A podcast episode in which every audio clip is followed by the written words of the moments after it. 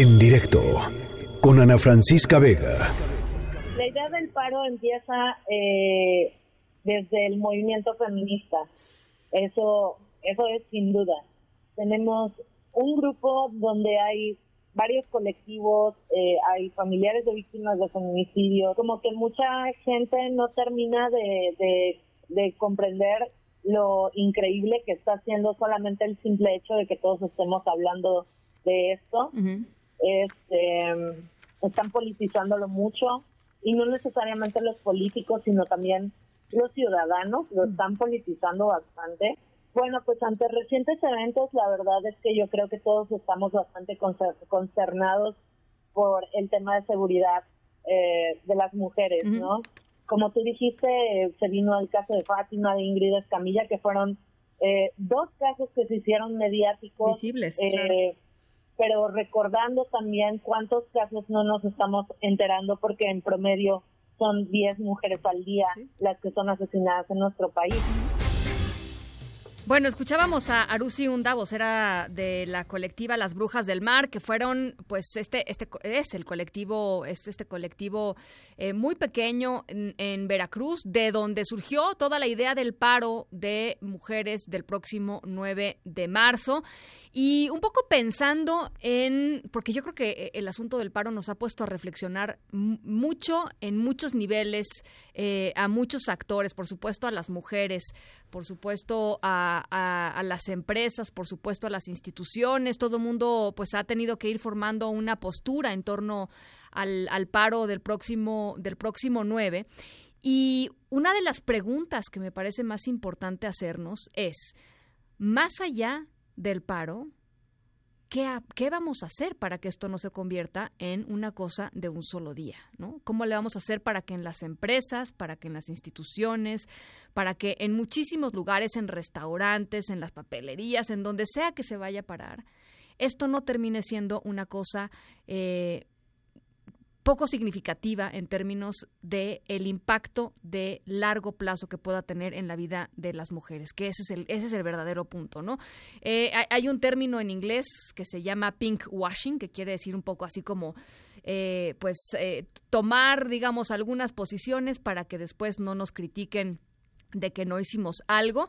Y, esa es un poco la idea de, de, lo que vamos a platicar en estos momentos. Está en la línea con nosotros Daniela Malpica, ella es fundadora de Justicia Transicional en México y directora de JUSRED, porque ella, Daniela y Jimena Vilchis, eh, hicieron un cuestionario, una guía para evitar que el próximo 9 de marzo sea eso, sea un día que no tenga un impacto significativo en la vida del 10 de marzo y del 11 de marzo y del 12 de marzo eh, y de los días posteriores para muchísimas mujeres en sus empresas, en sus lugares de trabajo. Y ella, eh, pues te agradezco mucho, Daniela, todos estos minutitos. ¿Cómo estás? Buenas tardes.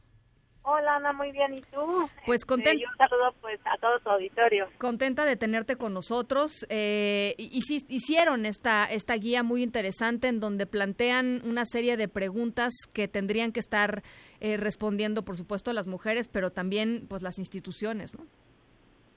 Sí, eh, pues justo como bien comentabas ahorita, este, conforme empezó a tomar fuerza el paro, me empecé a cuestionar mucho junto con Jimena el, que veíamos que se empezaban a sumar empresas e instituciones, muchas de ellas que sabemos que no tenían como las mejores condiciones al interior para que las mujeres realmente pudieran tener un lugar seguro en sus centros de trabajo, ¿no? Y a raíz de esto se nos ocurrió hacer como esta guía de que consideramos el piso mínimo, mínimo de acciones que pueden implementar al interior para que las mujeres puedan tener este pues un, un, espacio seguro de trabajo, libre de acoso y hostigamiento sexual, y por supuesto mayores condiciones de igualdad frente a nuestros pares, ¿no? En este caso los hombres. Sí. Platícanos un poquito del contenido. ¿qué tipo de cosas, ¿En qué tipo de cosas nos tendríamos que estar fijando, las empresas se tendrían que estar fijando más allá del 9? Pues mira, eh, nosotros nos quisimos enfocar exclusivamente en, en derechos que las mujeres ya tenemos ahorita en ley, eh, revisamos o pedimos que las mujeres revisen cosas muy básicas como, eh, para empezar, las condiciones en las que se dieron los permisos, ¿no? Este, o estas, estos apoyos al paro del 9, ¿no? Eh, veíamos que ya hubo por ahí la náhuac que, que al principio dijo yo me uno al paro y apoyo y se va a dar el día a todos, ¿no? Y, y digo, ya eh, ya repensó la situación y ya se dio cuenta que no iba por ahí, no era vamos a dar el día libre y vamos a pensar todos el 9 de marzo acerca del paro, ¿no? Sino era más bien justamente visibilizar el costo de la ausencia de las mujeres en los espacios.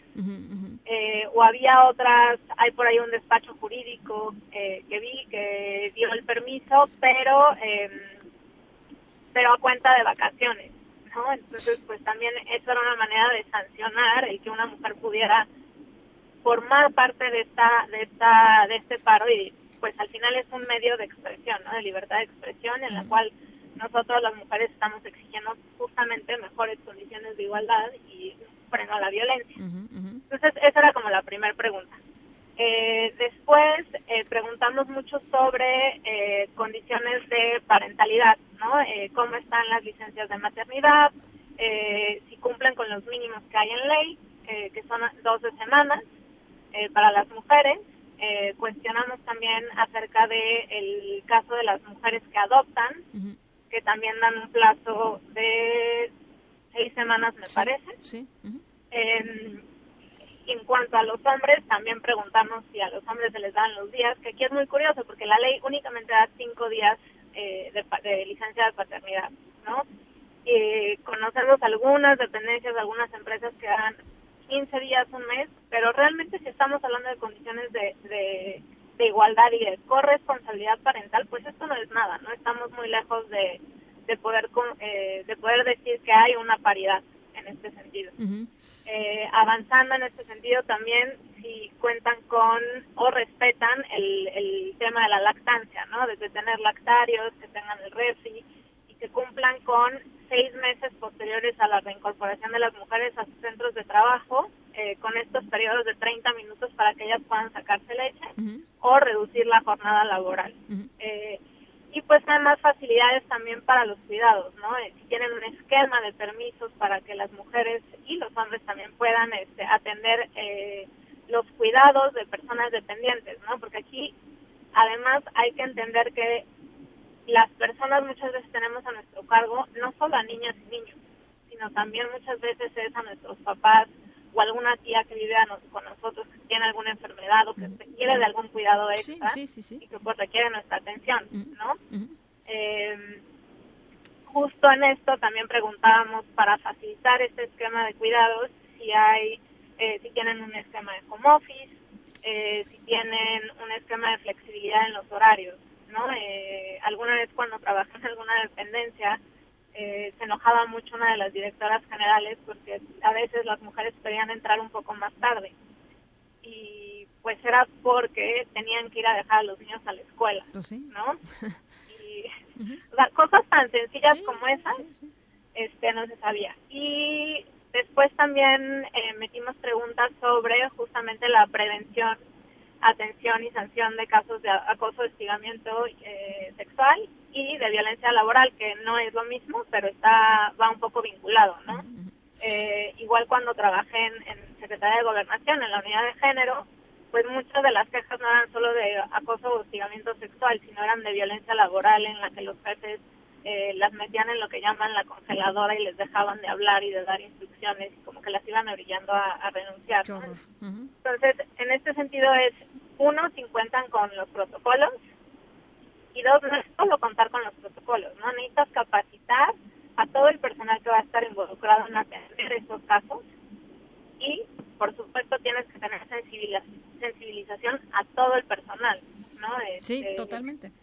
También en esto, en este sentido sabemos de muchos casos en que sí vamos a tener sensibilización de acoso y hostigamiento y mandan a solo a las mujeres. No, bueno. No, yo creo que ya estamos bastante sensibilizadas al respecto, la verdad. Creo que no necesitamos demasiados cursos este, pa para, para reafirmar lo que ya sabemos desde hace muchos años.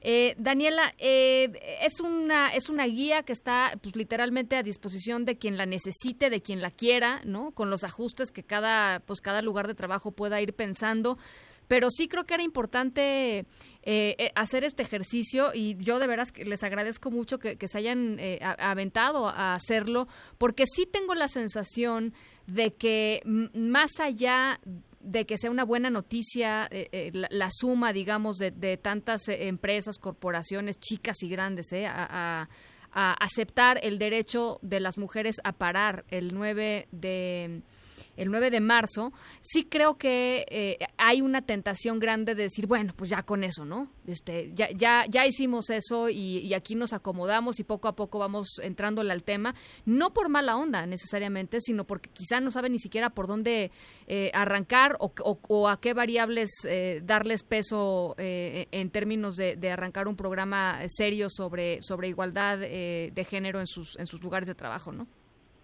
Claro, eh, justo esa fue la idea, ¿no? Para nosotros estos, estas preguntas fueron como únicamente un inicio y un piso mínimo de, acciones de igualdad que por supuesto van creciendo, ¿no? Y como bien dices, lo pusimos a disposición de quien quiera, le mandamos el archivo en Word, digo, está ahorita disponible en Internet el archivo en PDF, pero ya se lo hemos mandado a varias personas que nos lo han pedido en, en formato Word para que lo modifiquen. Justo, ¿no? Eh, no son las mismas necesidades de una institución pública, que la de Google o la de una mujer jornalera, ¿no? O la de las alumnas. Sí, sí, cada, cada intersección tiene, tiene sus variantes y cada empresa y cada, cada, cada industria también tiene variantes de seguridad que las mujeres que trabajan ahí son las que las conocen y pues que estaría padrísimo que pueda ir creciendo este pues esta guía. Totalmente de acuerdo. Pues eh, la vamos a poner, la vamos a colgar en estos momentos en nuestras redes sociales para quien quiera la pueda consultar y ya saben, por supuesto, eh, pues eh, el contacto con, con, Daniela Malpica para pues modificarla si es necesario. Te agradezco mucho por lo pronto estos minutos, Daniela, y estamos en comunicación. No, pues gracias a ti y un saludo. Un abrazo, Daniela Malpica, directora en JUSRED, que es Justicia, Reconciliación y Derechos Humanos. En directo con Ana Francisca Vega.